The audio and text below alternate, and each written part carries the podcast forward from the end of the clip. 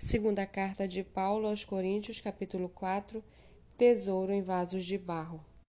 Por isso, tendo esse ministério segundo a misericórdia que nos foi dada, não desanimamos, pelo contrário, rejeitamos as coisas ocultas que trazem vergonha, não agindo com astúcia nem adulterando a palavra de Deus, e assim, pela manifestação da verdade, nos recomendamos à consciência de todos na presença de Deus. Mas se o nosso evangelho ainda está encoberto,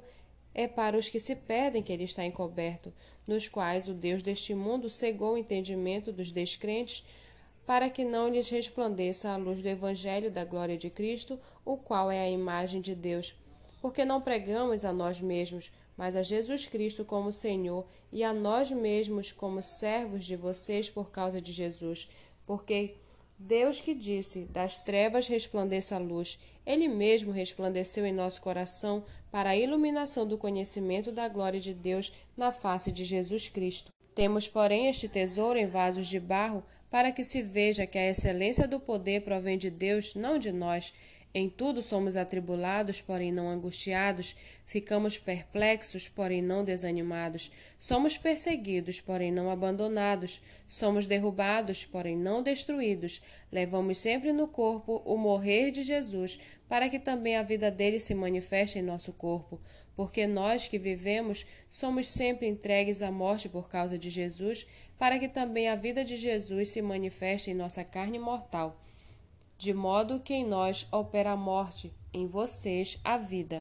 Tendo, porém, o mesmo espírito de fé, como está escrito, eu criei, por isso falei, também nós cremos e por isso também falamos, também que aquele que ressuscitou o Senhor Jesus também nos ressuscitará com Jesus e nos apresentará juntamente com vocês, porque tudo isso é para o bem de vocês, para que a graça, multiplicando-se, torne abundantes as ações de graças por meio de muitos, para a glória de Deus.